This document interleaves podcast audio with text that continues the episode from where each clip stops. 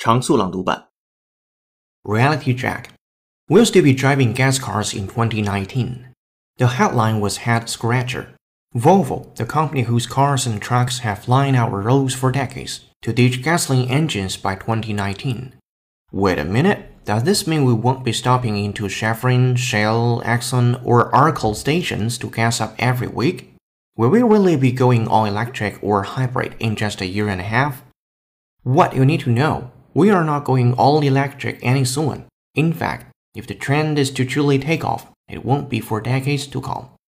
The Volvo announcement doesn't match up with what we are seeing, said Bomi. Electric sales and hybrid sales are currently anemic, with less than 1% US market share in 2016, compared to 43% for gas gasoline small SUVs, according to Kelley Blue Book.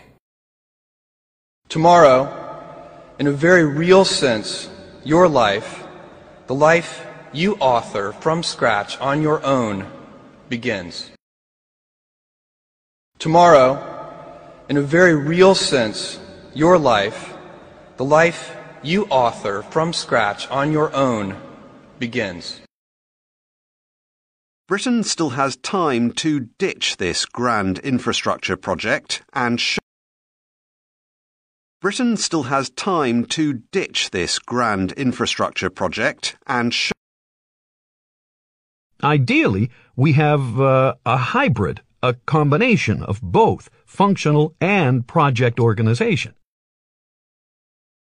Ideally, we have uh, a hybrid, a combination of both functional and project organization.